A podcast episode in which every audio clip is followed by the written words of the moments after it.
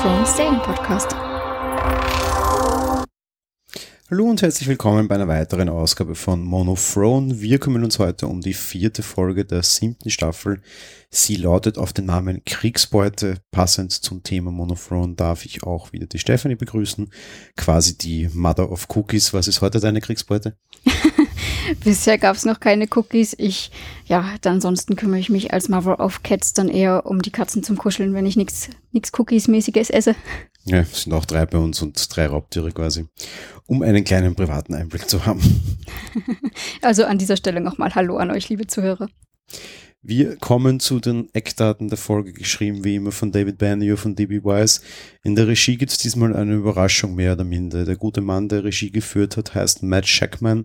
Das ist seine erste Episode für Game of Thrones. Er wird aber auch gleich die nächste Episode in diesen diese Staffel quasi machen. Das heißt, er hat auch eine Doppelfolge, so wie der letzte Regisseur.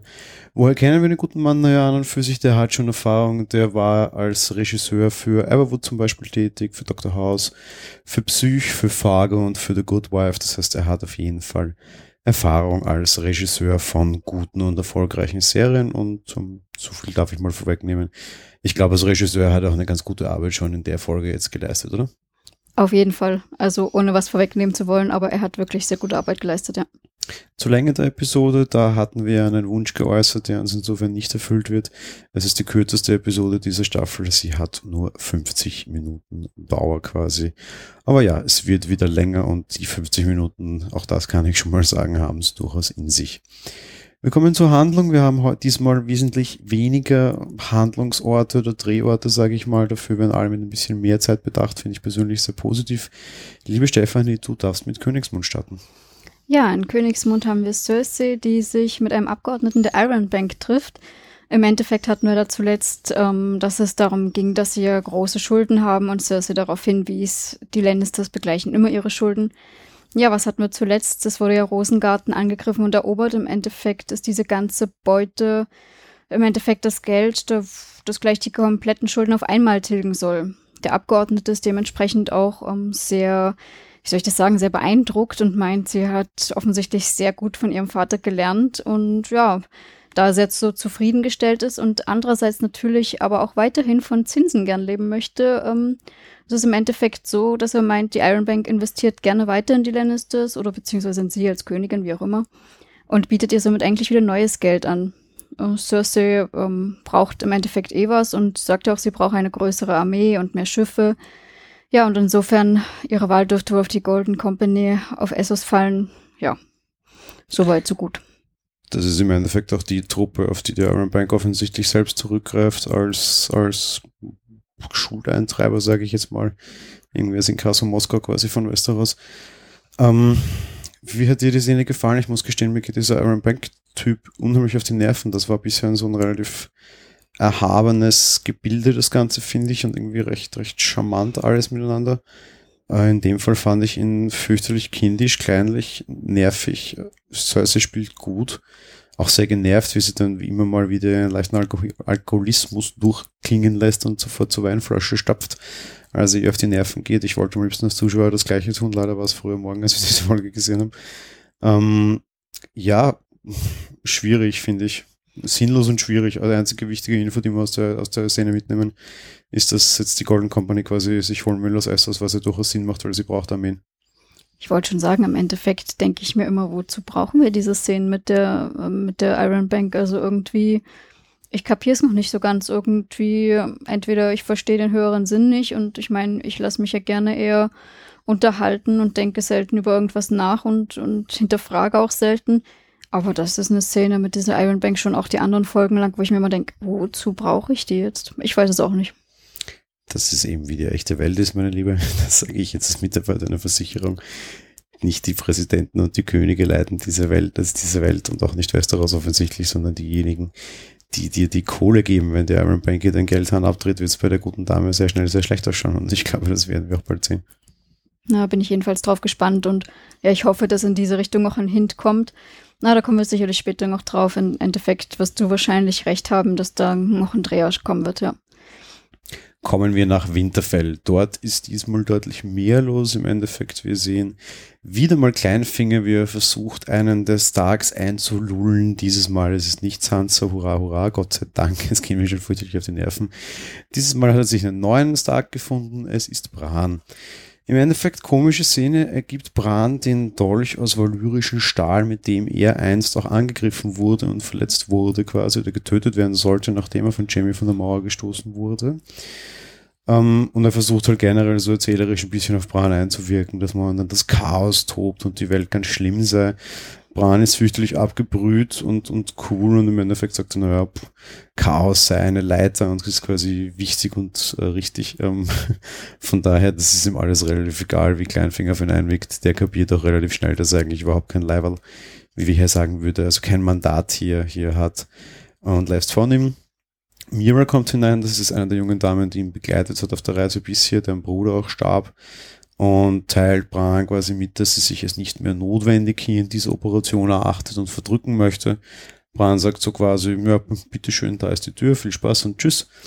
Ähm, das nimmt Mira relativ mit. Ich meine, sie war jetzt doch sehr, sehr lange für ihn da und hat ihm sehr, sehr stark geholfen und auf der anderen Seite ist Bran halt fürchterlich ungerührt und das ist ihm absolut egal. Das kritisiert sie auch und meint, dass für ihn so viele Leute gestorben seien. Bran ist es auch alles egal, weil im Endeffekt er ist jetzt der große Free-Eyed Raven und hat eine größere Aufgabe. Mira meint dann, bevor sie geht, eigentlich ist Bran ja das letzte Mal in der Höhle gestorben. Dem stimmt er dann mehr oder minder ja so auch zu. Von daher, ja, es ist ganz klar, ich habe in der letzten Folge kritisiert, Bran ist so kalt wie eine Knackwurst, wie ich sagte. Er ist es offensichtlich, wobei in der Szene mit Kleinfinger vorher hat man schon gesehen, er ist nicht nur sehr kalt, sondern er ist auch eigentlich unheimlich intelligent und halt einfach fürchterlich abgebrüht. Vielleicht ist diese Ruhe nochmal sehr wichtig gefällt mir jetzt deutlich besser hier, als er mir in der letzten Folge gefallen hat. Was ich auch also regietechnisch sehr spannend finde, sie zeigen einfach gleich sofort dieselbe Charaktereigenschaft in zwei unterschiedlichen Varianten. Einmal cool, nämlich mit Kleinfinger und einmal halt relativ schwierig und eigentlich sehr asozial im Zusammenhang mit Mira. Im Endeffekt ist es aber beides die gleiche Charaktereigenschaft, die wir sofort im Spiegel einmal positiv, einmal negativ sehen. Ich glaube, sie wird aber den Starks im Norden helfen. Das denke ich durchaus auch, denn ja, auch wenn er immer schon sagt und auch festhält, er ist nicht Lord, er sieht sich nicht mehr als Teil dieser Familie in dem Sinne, sondern eben, wie du schon sagtest, er hat einen höheren Zweck jetzt. Und ja, wie, ja er, er kommt sehr kaltherzig rüber, ja, und einmal positiv, einmal negativ. Ist sehr interessant und schön gemacht. Aber du empfindest auch als positiv, wie er sich Kleinfinger gegenüber verkauft? Auf jeden Fall. Also, was heißt, ich habe nicht so das Gefühl gehabt unbedingt, dass, das, dass er da jetzt schlau war, sondern eher gleichgültig und dass ihm kleinen Finger ähm, ja mehr oder minder egal ist, sage ich mal, und äh, sonst wo sein könnte. Also es nimmt ihn nicht mit, es interessiert ihn alles nicht. Ich glaube jetzt nicht, dass es unbedingt schlau war, sondern halt wirklich eher, es ging ihm alles ein bisschen vorbei. Ja, aber halt sehr, sehr abgebrüht und halt auch sehr emotionslos. Also. Von daher geht es gar nicht um schlau, aber ich, ich, ich finde halt die Eigenschaft in dem Fall zeigt sich, dass sie positive Auswirkungen auch haben kann. Auf jeden Fall, da hast du recht, ja. Jo, ähm, wir haben dann leider den Fall, den ich hoffte vermeiden zu können oder nicht erzählen zu müssen, weil ich ja hoffte, die Serie sei intelligenter als ich oder vielleicht halt eben sehr, sehr schlau und sehr weise erzählt, sie war es doch nicht. Wir sehen die nächste Tag in Winterfell ankommen, Arya kehrt doch zurück nach Hause. Ähm, ja, da gibt es ein paar lustige Szenen am Tor, die schaut euch an. Ich erzähle euch jetzt nicht alles ähm, Wort für Wort, weil es einfach sinnlos ist.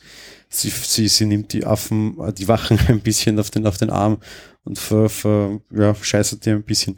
Finde ich recht charmant gemacht. Unterm Strich, sie kommt in die Burg natürlich und Sansa kommt zu ihr. Es gibt ein relativ emotionales Wiedersehen im Endeffekt, wobei Aya mehr oder minder schon so ein bisschen auch die Leviten liest und sich wesentlich tougher und härter zeigt, als sie das natürlich war, wie sie ging. Logisch, ich meine, da ist viel Zeit vergangen und sie hat ja auch eine große Ausbildung genossen, wobei sie Arya von dem nicht, also Sansa von dem nicht aufklärt quasi. Sie sagt nun das erste Mal was von ihrer Liste zu Sansa. Viel mehr erfahren wir zu dem ganzen Thema dann aber nicht. Sie gehen auch zu Bran und wir haben dann quasi das mehr oder minder große Wiedersehen. Und der ist wieder mal total abgebrüht und beweist auch ähnlich seine hellseherischen Fähigkeiten. Sansa stellt das zuerst so ein bisschen dar, aller, er sagt, er kann hell sehen, ähm, ohne was einzugeben, beweist er sofort, dass es kann. Sagt er zum Beispiel, aha, er wundert sich, dass sie eigentlich da ist. Also Bran wundert sich, dass Arya da ist, weil eigentlich, hm, sie wollte noch Winterfell und ihre Liste abarbeiten. Das ist dann halt so ein bisschen auch gleich der Beweismoment, dass er sehr wohl hell sehen kann und sehr wohl weiß, was passiert. Und ja, mehr oder minder, um sie dabei zu unterstützen, bietet äh, ähm, Aya den sehr, sehr, sehr wertvollen Dolch an, den eben aus ähm, valyrischen Stahl, den er vorher von Kleinfinger geschenkt bekommen hat.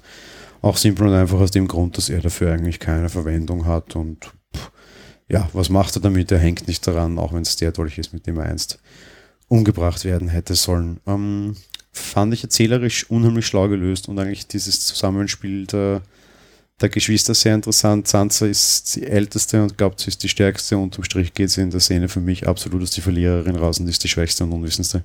Sehe ich auch so. Also sie ähm, ist sehr ahnungslos und das war wirklich so total schön, wie sie halt sagt, ja, er hat Visionen. Und Bran eben sagt von wegen, ja, du warst auf dem Weg nach Königsmund und Sansa dann, was willst du denn in Königsmund, was willst du wieder dort?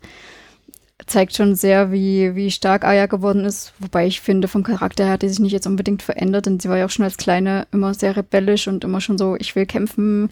Die hat ja auch da ihren Bruder, war das da eh, glaube ich, der Bran zu dem Zeitpunkt oder der Rekon, das weiß ich nicht genau.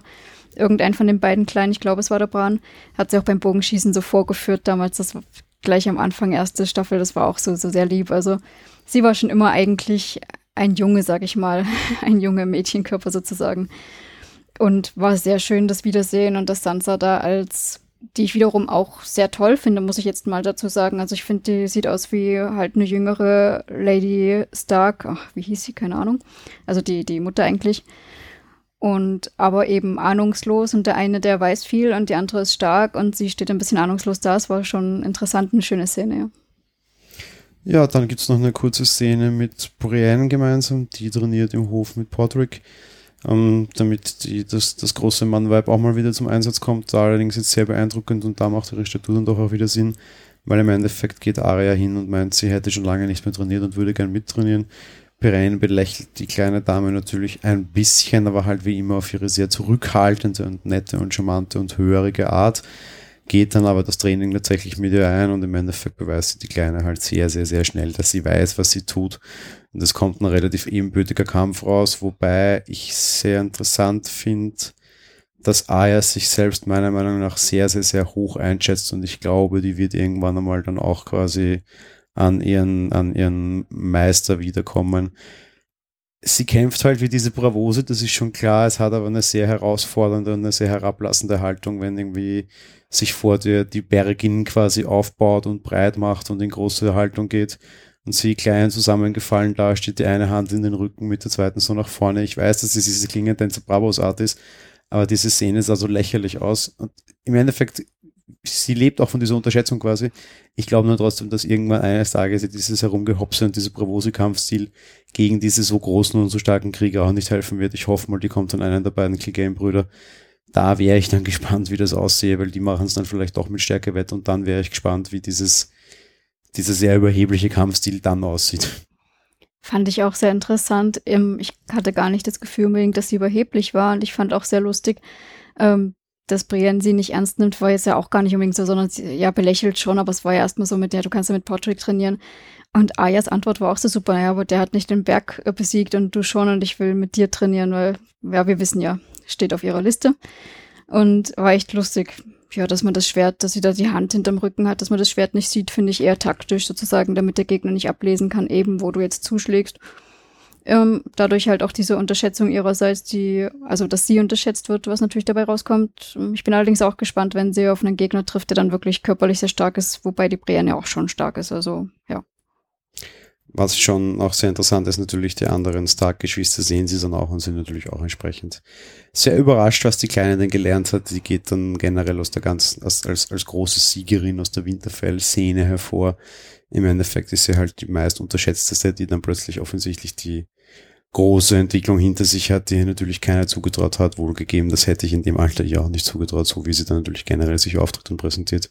Ich hatte eher das Gefühl, Sansa war wie immer, wie es schon als, als kleineres Kind noch war, wieder nicht sehr angetan von dem, dass Arya da halt kämpft und sich nicht sehr weiblich gibt, sage ich mal so.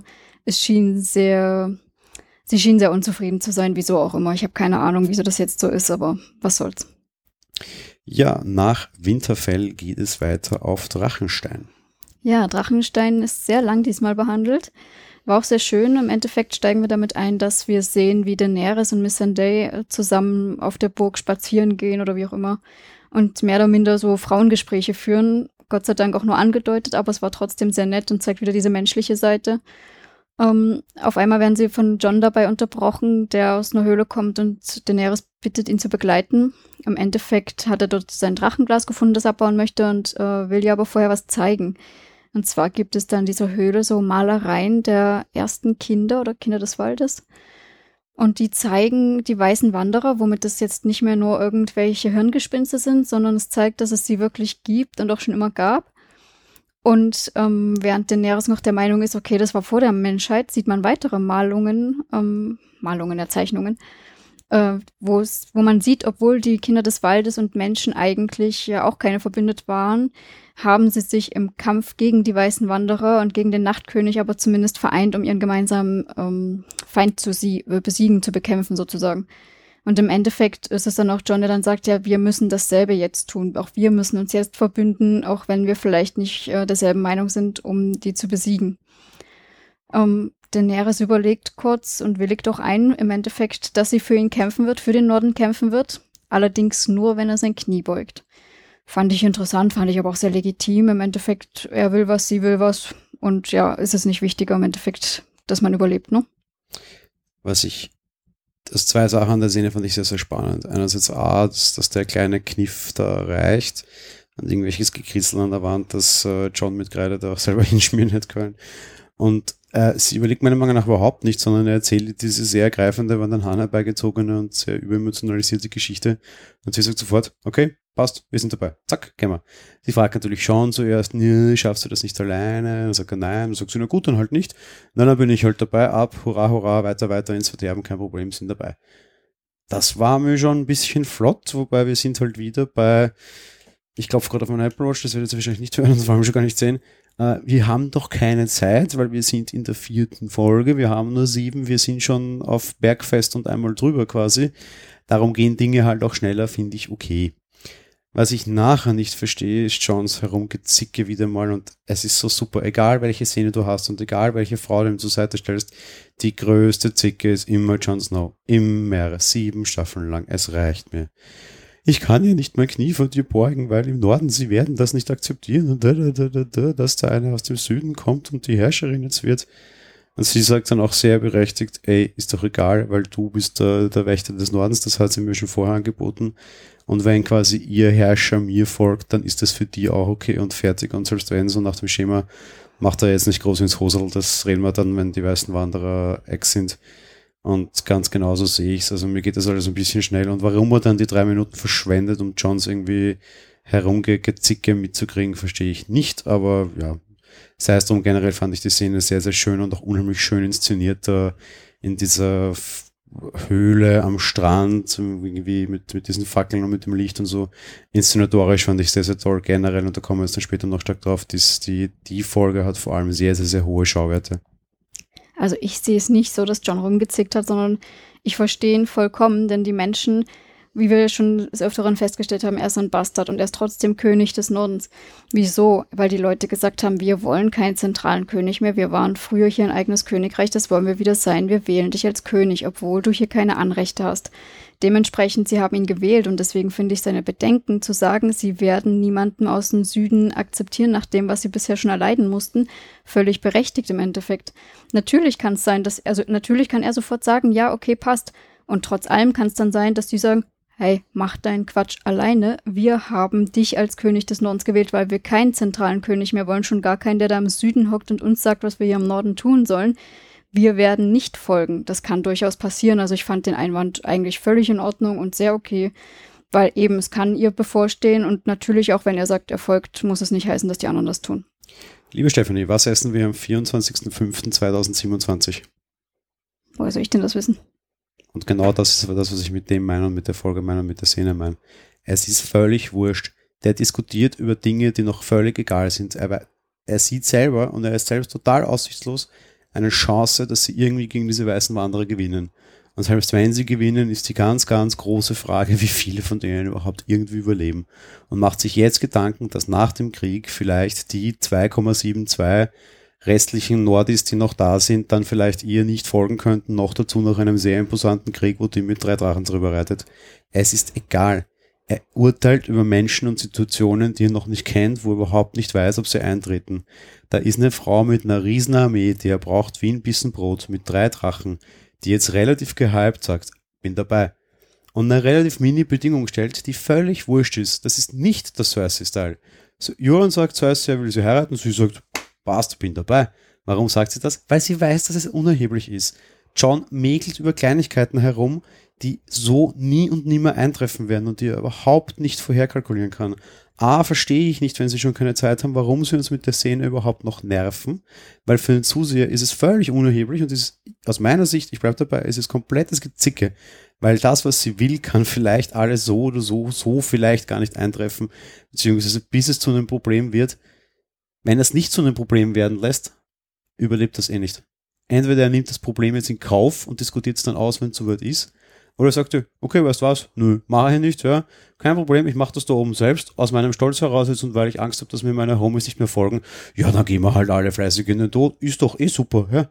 Äh, hä? Was? Warum? Nee, verstehe ich alles nicht. Der ist halt nicht kühl kalkulierend und im Endeffekt zeigt er damit nur, dass er fair ist und ihr sagt, was ihr blühen kann. Das heißt, er sagt ja nicht, dass es nicht so ist. Und im Endeffekt hast du recht, ihr könnt sagen, okay, mache ich.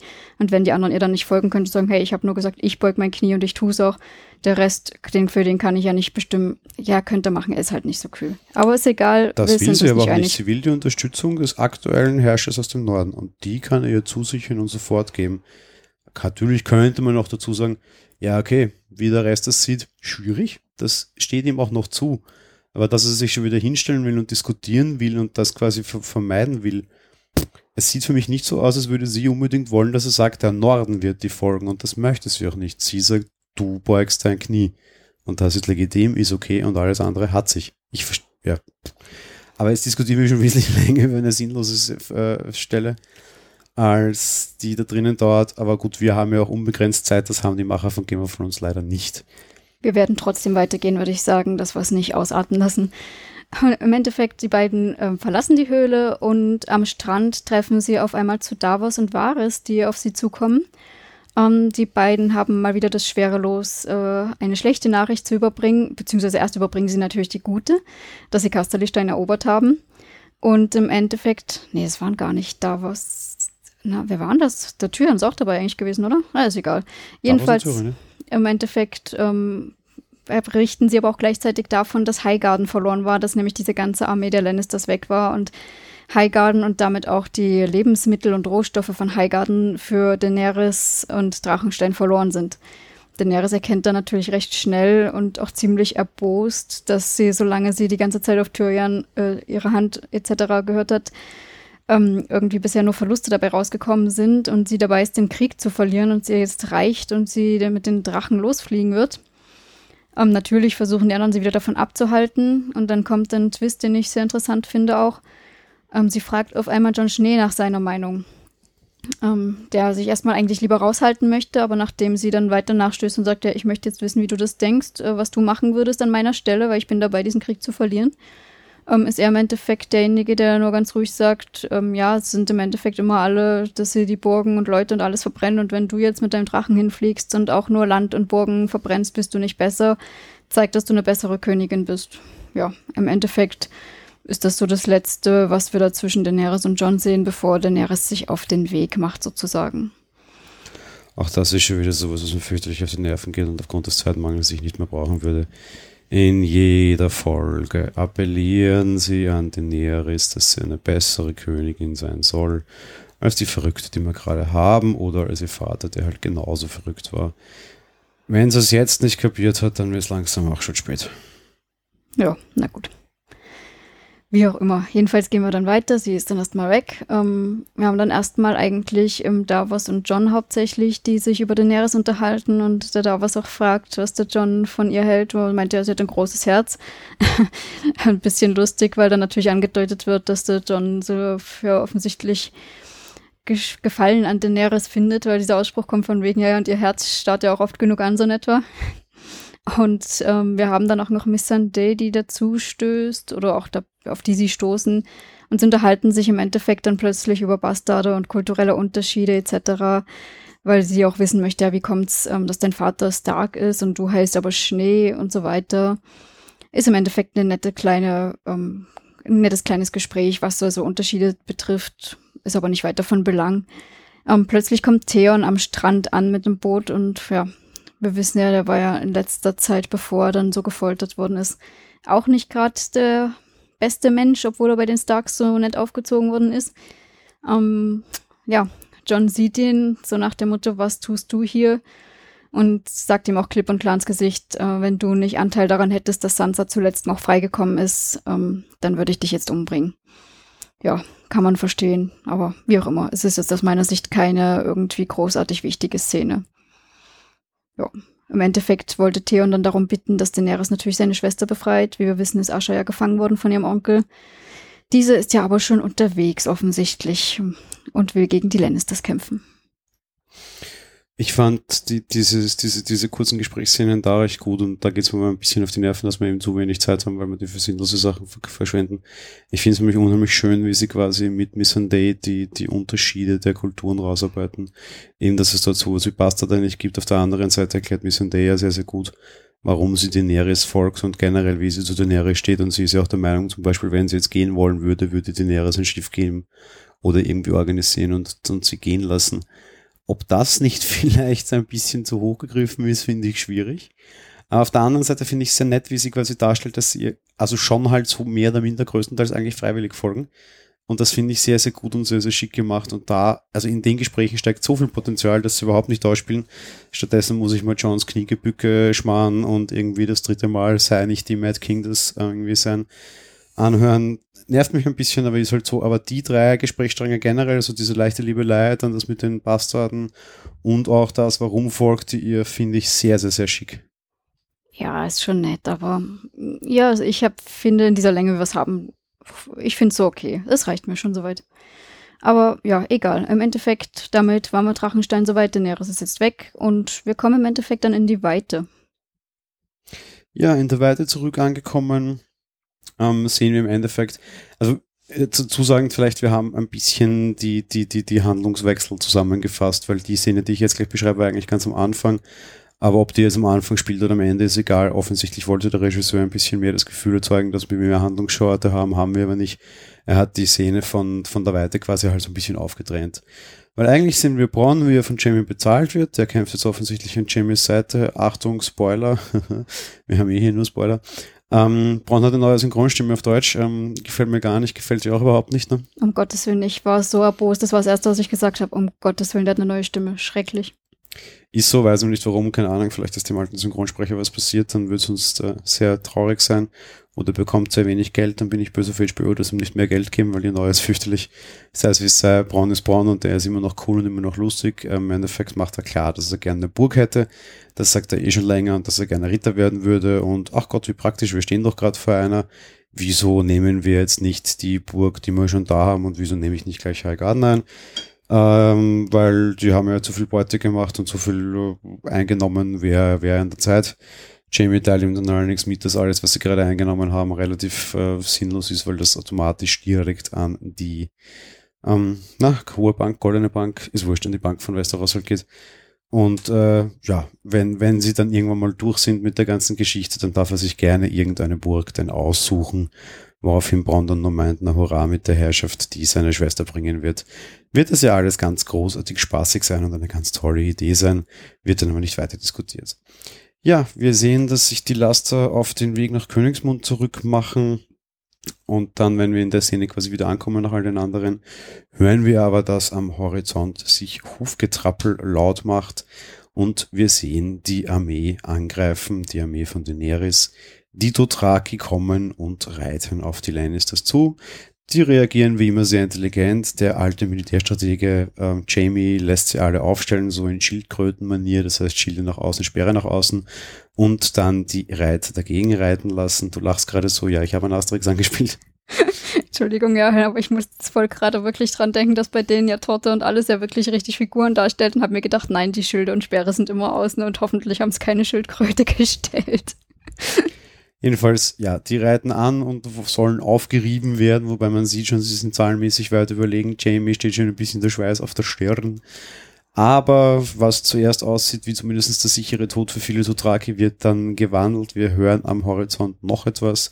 es kommt der gute Drogon, der große schwarze Drache von Daenerys, und sie reitet auf ihn und steuert, auf, äh, steuert ihn quasi noch bevor die Dothraki in die Schilde und Speere hineinreiten und dem Tod entgegen, fährt sie natürlich einmal durch das Kampf, also durch das Feld durch, der Drache speit Feuer und sie stiftet, ja, ein bisschen Zerstörung, aber halt sehr viel Unruhe. Das ist ja genau das, was strategisch in dem Fall der Sinn war. Da ging es gar nicht darum, dass ihr erster Angriff gleich tausend alleine das töten soll, sondern einfach Unruhe macht und die Drake durchkommen. Strategisch überraschend, intelligent, ob Absicht oder nicht, keine Ahnung, aber gut gemacht und gut dargestellt. Ja, ähm, im Endeffekt sehen wir Abschlachten, ne? aber wir sehen, wirklich brutal ist es nicht, muss ich gestehen.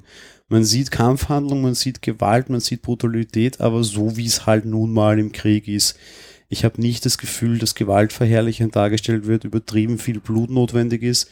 Das Ganze ist im Dreck, es ist im Sand, es ist so ein bisschen bei einem See im Wasser. Wir sehen nie, was mich sogar ein bisschen stört, so ein bisschen Malerei und Ästhetik hätte ich da ganz nett gefunden, dass sich der Sand rot färbt von dem Blut oder das Wasser. Das sehen wir alles nicht. Es ist dreckiger Krieg, es werden Kehlen durchgeschnitten, nie draufhaltend die Kamera groß, nie die großen Blutschwalle, es geht einfach zack, zack.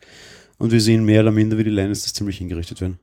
Ja, also im Endeffekt sogar recht wenig Zweikampf und eben diese Kampfhandlung, die du äh, gerade erzählt hast. Hauptsächlich sehen wir das große Ganze eben, diese ganzen Reiter, die auf die Wand mit Schilden und Speeren zureiten, wo ich mir auch schon dachte, ui, wieso denn das? Da werden jetzt alle Pferde aufgespießt, so in etwa. Um, ähm, man sieht das Große und Ganze eben genau, dass man da so Zweikämpfe haben oder dass man Dothraki wirklich einen Soldaten oder andersherum irgendwie angreift, ist eher das Wenigere. Ähm, war sehr gut gemacht. Äh, auch der Drache von oben, das Feuer, man sieht, wie er speit, man sieht, wie er eine Schneise da reinschlägt quasi. Aber jetzt nicht großartig schlimm, gewaltverherrlichend auf gar keinen Fall, nein, überhaupt nicht. Ja. Wobei, und da kommt jetzt meiner Meinung nach der nächste Punkt, wo es sehr wohl so weit kommt. Daenerys fliegt nicht nur einmal drüber und dreht dann ab, sondern sie kommt immer wieder drüber und immer wieder drüber und sie zeigen, wie der Drache quasi wirklich Tod ausschüttet, quasi sehr, sehr, sehr viel Tod. Und da siehst du auch, wie Jamie immer mehr und mehr verfällt aufgrund dieser Brutalität und der rohen Gewalt. Weil da siehst du nämlich nachher plötzlich, wie Soldaten brennen und wie sie ihren Helm von den Köpfen runterreißen und sich auch gleich die ganze Haut mitreißen, wie Brandblasen darunter sind, die aufplatzen. Das ist schon sehr, es hat auch nichts unbedingt mit Folter zu tun, weil es ja nicht Mensch gegen Mensch ist in dem Fall und weil es nicht so wirkt. Aber da siehst du schon sehr viel ekelhafte Dinge dargestellt. Was dann noch beeindruckender ist, finde ich, du siehst dann schon so halb verkrüppelte, verbrannte, offensichtlich Leichen, die schon also offensichtlich tot sind und irgendwie so halb kniend, halb die, die Arme verkrampfend vor sich irgendwie verändert sind. Und wenn der Drache nochmal drüber fliegt und nochmal mit dem Feuer drüber geht, wie sie plötzlich einfach komplett zu Asche zerfallen. Das ist ja der Moment, wo Jamie dann mehr oder minder auch die Nerven wegschmeißt und auch eben sehr emotional wird, weil du diese pure Zerstörung siehst. Auch wenn so ein bisschen unter Anführungsstrichen Dreck drinnen ist. Ich finde es unheimlich schön inszeniert, vor allem wenn du dann so richtig siehst, wie diese entstellten, sehr verschmerzt, offensichtlich verstorbenen Soldaten dann einfach sofort nochmal zur Asche pulverisiert und dann einfach alles von ihnen zerfällt. Schon gut gemacht. Fand ich aber trotz allem nicht gewaltverherrlichend, sondern ich fand es einfach gut, weil eben der Drache als das todbringende Ungetüm so in etwa fand ich super. Ähm, ich fand da eher Daenerys taktisches Vorgehen ein bisschen fragwürdig, aber gut, das ist jetzt meine Sache. Also die Szenen haben mir sehr, sehr gut gefallen. Meine große Schlacht, die ich schon die ganze Zeit wollte, mit Drache, super. Äh, ich bin, ich bin happy. Ähm, ja, es kommt, wie es kommen muss. Im Endeffekt haben die Lannisters so eine dieser neuen Waffen von Kyburn mit, ich, ich nenne es einfach mal so eine Balliste. Ähm, er schickt Braun los, um diese Balliste zu bedienen, weil er es mit einer Hand nicht kann. Auch da wieder sehr nett diese Einhändigkeit in das Ganze hineingebracht, in das ganze Thema. Ähm, unterm Strich, äh, ja.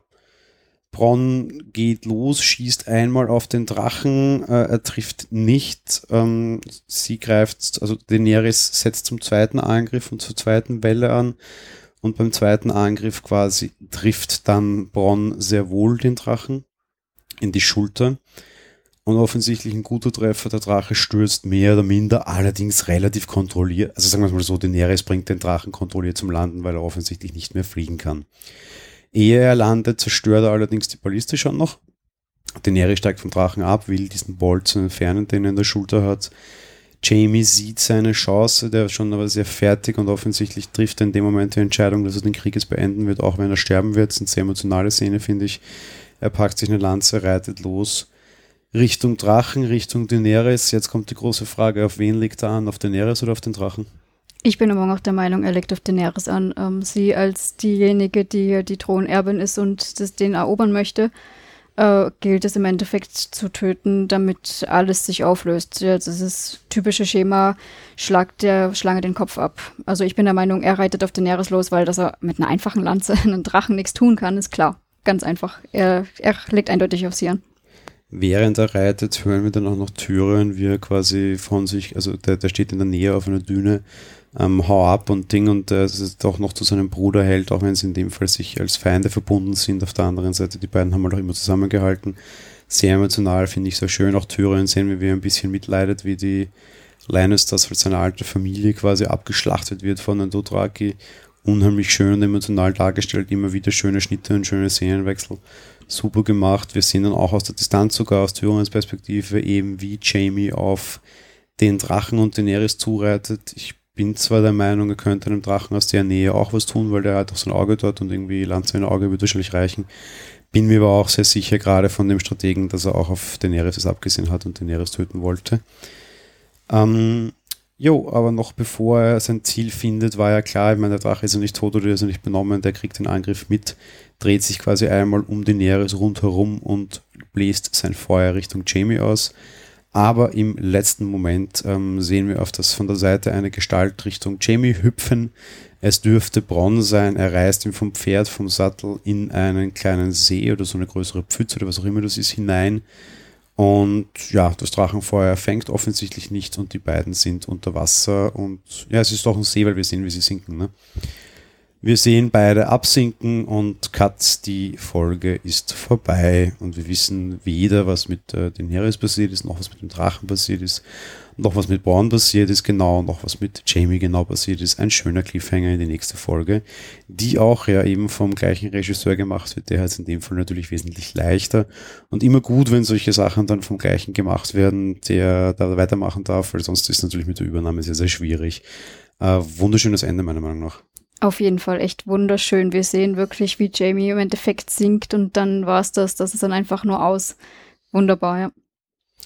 Gut, wir haben die Handlung hinter uns. Kommen wir zu den Spekulationen. Ja, Spekulation ist schwierig. Ich war schon sehr verwundert in dieser Folge, dass viele meiner Spekulationen lustigerweise aufgegangen sind. Normalerweise, was ich mir denke, was als nächstes passiert, das tritt normalerweise tausendprozentig nicht ein, aber wir haben schon mindestens drei Sachen gehabt, wo ich dachte, die werden passieren, die jetzt auch passieren. Und, aber es wird halt immer schwieriger. Im Endeffekt ähm, wird Daenerys jetzt schauen müssen, ja, was machen wir jetzt, äh, ob sie jetzt wirklich weiter mit ihrem Drachen weiter vorreitet. Und ich glaube, dass sie trotz allem auch große Verluste gehabt hat jetzt mit ihren Reitern. Ob sie so weitermacht, wirklich ein Vorgeht oder jetzt doch äh, Königsmund quasi umzingelt, wie es mal der Plan war.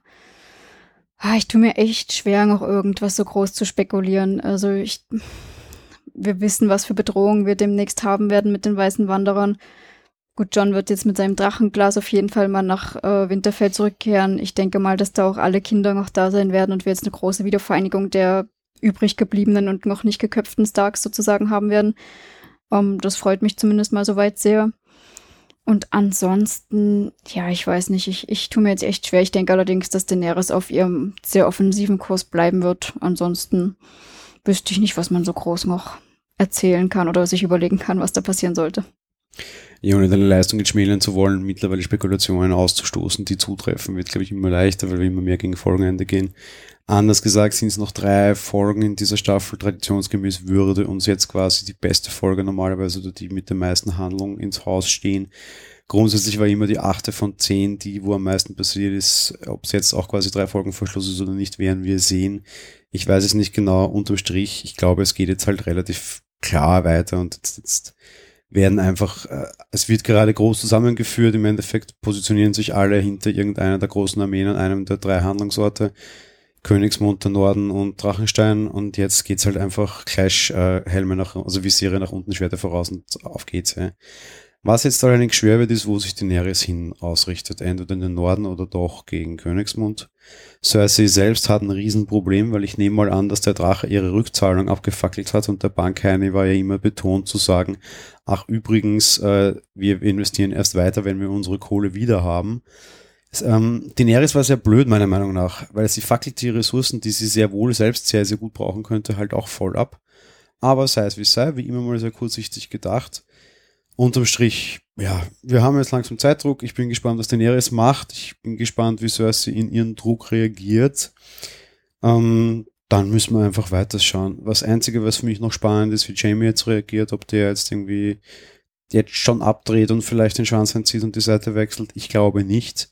Ich bleibe weiterhin bei meiner Vermutung, er bleibt bei Cersei, die jetzt allerdings in den nächsten drei Folgen Königsmund und ihr Leben verlieren wird. Ich glaube eben nach wie vor, dass ähm, Jamie sie letzten Endes erlösen wird von ihrer Verrücktheit. Die wird, äh, ähnlich wie sie es mit der Septe gemacht hat, wahrscheinlich irgendwie Königsmund in die Luft sprengen oder anzünden wollen. Und ehe sie das tut, wird Jamie sie erlösen. Ähm, ja, ich bin immer noch der Meinung, dass in der Staffel ein Drache stirbt. Äh, Daenerys geht zu blöd vor und ich habe mich irre geärgert in der Folge. Spätestens wenn dieser erste Pfeil fliegt, muss ich an ihrer Stelle den Schwanz einziehen oder den Schwanz meines Drachen einziehen und abdampfen und nicht nochmal im vollen Tiefflug auf dieses Ding hinzulaufen in der Chance, dass der einen Pfeil kassiert. Das sind keine Langstreckenkämpfer. Wir haben es am Anfang ganz gut gesehen. Der ist gut da um irgendwie Verwirrung und Unruhe zu stiften. Das funktioniert super. Den Rest hätten die Dothraki auch toll erledigt. Da hätte ihnen die blöde Balliste auch nichts geholfen. Wir brauchten sie nicht mehr um aufzuräumen. Wenn sie weitermachen will und ihre Armee anführen will, ist das schon schön und gut. Aber wenn quasi ihr Drachenbaby unter Anführungsstrichen durch dieses Ding bedroht ist, also spätestens nach dem ersten Pfeil hätte die abhauen müssen und nicht weitermachen. Sie ist unbesonnen, das sieht man eben auch, wie es mit den Rohstoffen umgeht. Sie verliert durch ihre Unbesonnenheit einen Drachen. Ich bin der Meinung, sie wird ihn einfach aus persönlichen Fehler verlieren, was sie auch verändern wird. Also ich habe das zwar auch gesagt in der Folge, dass sie jetzt blöd ist, dass sie diese ganzen Wegen abfackelt, aber nicht ganz zu Unrecht hast du dann auch noch gemeint, na gut, die Frage ist, hätten die Dothraki das jetzt irgendwie groß wegbekommen? Und auf der anderen Seite wiederum, ich habe zumindest verstanden, dass sie mehrmals mit dem Drachen drüber ist, denn die Dothraki sind halt äh, leichte Reiter, wenn du das so möchtest. Die sind nicht groß gepanzert, die haben jetzt nicht groß schwer irgendwie Schilde oder irgendwas. Ähm, da sind die normalen Soldaten natürlich klar im Vorteil, hätten die schon abgeschlachtet. Was mich da halt geärgert hat, was aber auch taktisch zu tun hat mit der Daenerys, sie hätte diesem Skorpion da zumindest den Rücken fallen sollen, weil natürlich siehst du unten, wenn da alles raucht von Feuer und so, du siehst natürlich nicht alles. Das ist dann wieder das, wo ich mir denke, okay, ja, das hat sie nicht genau orten können. Aber man kann jetzt, man weiß ja, von wo der gekommen ist, man kann da zumindest den Rücken oder von der Seite ranfliegen. Und das ist zum Beispiel sowieso etwas, was ich nicht verstanden habe. Wieso sie nicht generell einfach von der Seite rein? Da hätten wir schon mal viel mehr Soldaten weggenommen. Diese ganze Gefahr für ihre Dothraki, weshalb sie ja mehrmals darüber fliegt, hätte man das schon viel besser und eleganter wegnehmen können. Nee, das sage ich ja noch, dass das mehrmals drüber fliegen verstehe ich, weil solange keine Bedrohung für ihre Drachen ist und ich da einfach ziemlich relaxed drüber fliegen kann, why not? Aber sobald der erste Pfeil raus ist und den Pfeil hat sie gesehen, den sah sie selbst vorbeifliegen, sie dreht sich noch nach dem Ding um. Sobald der erste Pfeil geschleudert wird, muss sie weg. Das tut sie nicht und das greife ich ihr an. Aber übrigens auch spannender Fall und gerade das finde ich nämlich noch sehr kritisch. Offensichtlich gibt es ja, ich meine, so ein Drache ist jetzt nicht gerade irgendwie eine kleine Nadel, der sehr gezielt vorgehen kann. Friendly Fire gibt es auch, weil die fördern natürlich über dieses Feld drüber, wo auch schon Dothraki im Einsatz sind. Die fackelt auch ihre eigenen Leute ab. Zwar nur sehr vereinzelt, sehr unabsichtlich, sehr im Wirrwarr, ist schon gut. Aber wenn ich halt mit einem großen Rechen quasi da einmal durchgehe, erwische ich auch eigene Leute und das tut sie. Allein deshalb würde ich schon nicht machen, weil zu so einer wirklich perfekten Königin macht sie das auch wieder nicht. Und die Dothraki sind haushoch überlegen. Es ist egal. Ihr wichtigster Job war, diese Mauer zu durchbrechen. Das hat sie rein theoretisch als guter Kriegsführer meiner Meinung nach, ohne dass du deine eigenen Leute riskierst, musst du in dem Fall weg. Und spätestens, wenn der erste Pfeil fliegt, musst du auf jeden Fall weg. Das stimmt. Und im Endeffekt ist es genau das, wo ich sage, sie hätte eigentlich gar nicht unbedingt hinter ihrem Reitern hervorfliegen müssen, sondern wäre von der Seite gekommen und hätte damit die ganze Reihe, die davor steht, die sich vor den Dothraki aufbaut, einmal quer von links nach rechts oder rechts nach links, ist völlig egal, einfach einmal weggenommen und dann hätte es auch nur einmal angreifen brauchen und dann hätten die Dothraki den Rest erledigt. Hätte völlig gereicht. Fand ich auch so süß, wie übrigens der Dothraki da zum Tyrion sagt, von wegen, deine Leute können nicht kämpfen. War sehr super. Und das, obwohl die halt total leicht, äh, sind super Krieger, keine Frage, aber sie sind halt nicht gerüstet. Aber ja, wie gesagt, taktische Fehler ansonsten. Äh, eine schöne Kampfszene. ja, ähm, du hast ja schon gesagt, eine schöne Kampfszene. Generell, wie schön oder wie nicht schön war die Folge für dich? Die Wertung bitte. Ah, ich möchte jetzt nicht laut los, losjubeln, damit keiner irgendwie umfällt aus Versehen oder so. Ich würde dir gerne fünf Sterne vergeben. Ich vergebe sie nur deswegen nicht, weil es könnte ja noch was Besseres kommen. ich werde viereinhalb von fünf Sternen vergeben. Mir hat es sehr gut gefallen. Äh, der Regisseur hat seine Sache super gemacht aus meiner Sicht. Es waren tolle Bilder, tolle Atmosphären, auch richtig schöne Dialoge, so angedeutete Frauengespräche, dann eben auch dieses Unterschiede rausarbeiten aus unterschiedlichen Kontinenten, dieses Essos und Westeros. Und eben diese große Schlacht, was mir da eben auch sehr gut gefallen hat, waren diese wenigen, aber dafür intensiven Handlungsorte. Das fand ich grandios. Und die Schlacht am Ende hat endlich meinen Wunsch erfüllt, dass wir endlich diesen Drachenkampf haben, sie mit ihrer Armee und selbst mit dem Drachen, was ich ja auch gehofft und gewollt habe, dass das jetzt kommt. Und das haben wir auch sehr ausführlich und das Ende war auch so grandios. Also ich bin, wie gesagt, wenn ich könnte und wüsste, dass jetzt nichts Besseres mehr kommen kann, würde ich fünf Sterne geben. Ich tue es halt nur nicht, weil wir wissen nicht, ob nicht doch mal noch was Grandioseres kommt. Und gerade da der Regisseur ja noch das nächste Mal wieder dran ist, stehen die Chancen ja gut. Ich bin ein bisschen zurückhaltend, dass du, ich fand es sehr schön dargestellt. Ich fand die dialogische schön. Es geht jetzt dem Ende zu und man merkt's. Es war ein super Auftakt für den Regisseur, inszenatorisch und bildgewaltig war es ein Wahnsinn die Drachen sehen irre aus. Im Endeffekt, wir werden jetzt einfach noch drei Folgen lang sehen, wie John und Daenerys vielleicht auch schon als angehendes Liebespaar. Und irgendwie finde ich die beiden immer noch süß, mal abgesehen davon, dass irgendwie Tante und, und, und Nichte sind, aber für Westeros Verhältnisse ist das eh schon weit entfernt, ja. Weil auf der anderen Seite haben wir immer noch Jamie und Cersei, die sind Geschwister und über das machen wir uns auch keine Gedanken mehr. Von daher, ja, sei es drum, die werden jetzt Westeros aufräumen, auf das freue ich mich. Ich vergebe trotz allem nur vier von fünf Sterne weil viereinhalb von fünf Sternen wäre für mich so auf Niveau von Hard Home und auf Hard Home Niveau ist es noch nicht. So beeindruckend der Drache ist und so cool das aussieht, unterm Strich sind es aber halt einfach viele, viele Millionen Kohle und das ist halt einfach nur PC-Spiel. Es ist schon wunderbar gemacht und das ist das Leiden auf aller, aller, allerhöchsten Niveau. Ich hätte nur ein schlechtes Gewissen, wenn ich sie gleichsetzen müsste mit Hard Home.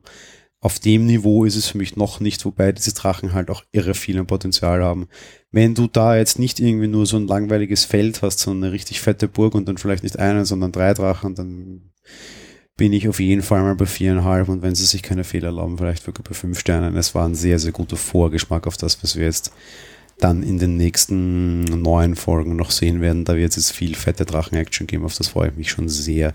Und ich finde es sehr schön, dass sie trotz der Schlachten nicht vergessen, Geschichte zu erzählen und das tun sie immer noch und das tun sie sehr gut. Hat mir sehr, sehr gut gefallen. Klär uns auf, ich habe die Folgennamen nicht so im Kopf. Home ist eine Folge von Game of Thrones? Ja, das ist aus der letzten Staffel, die, wo sie im, im Westen quasi mit Ramsay kämpfen. Ach so, alles klar. Die, die Krieg, die, die, die Schlacht der Bastarde? Reiter. Ja, genau. Ah, alles klar, okay. Diese, diese, glaube ich es zumindest. Also, ja. Also auf jeden Fall die Schlacht der Bastarde. Eine der okay. größeren Kampfszenen, ja, mhm. Hard ist meiner Meinung nach die, eben die genau, Schlacht der Bastarde, wo dann am Ende das, das, die, die Reiter aus dem grünen Tal kommen und das aufklären und wo diese vielen diese vielen kämpfenden Reiter hattest und diese wunderbar auch inszenationsmäßig toll gedrehten Szenen, wo halt die Regiekunst noch eine viel höhere war, weil da halt viele echte Menschen dabei waren und viele echte Pferde und da halt sehr, sehr viel, also dieses Schlacht war extrem hart, was die Regiearbeit betrifft. Das war hier nicht der Fall. Das ist halt viel teurer Computer. Im Endeffekt kann ich sowas auch produzieren. Ich muss halt dafür nur vorher irgendwie 100 Millionen Dollar Euro am Tisch haben aber dann kriege ich das halt genauso hin, weil unterm Strich, das ist keine Regieleistung, das ist die Leistung des Grafikstudios, die ich hoch anerkenne, aber noch nicht alles sein kann. Aber eben leiden auf aller, allerhöchstem Niveau, Top-Folge und die zweitbeste für mich bisher. Ja, für mich dann in dem Sinne die beste. Gut, hast du sonst noch was hinzuzufügen? Nein, eigentlich nicht. Ich habe mal wieder nicht auf den Vorspann geschaut, wie weit da jetzt irgendwas zugefroren ist oder nicht. Keine Ahnung, das interessiert mich eigentlich auch nicht mehr. Ähm, dementsprechend, nein, ich habe eigentlich gar nichts mehr. Gut, dementsprechend schaffen wir es auch dieses Mal knapp unter den 50 Minuten zu bleiben, so hoffe ich.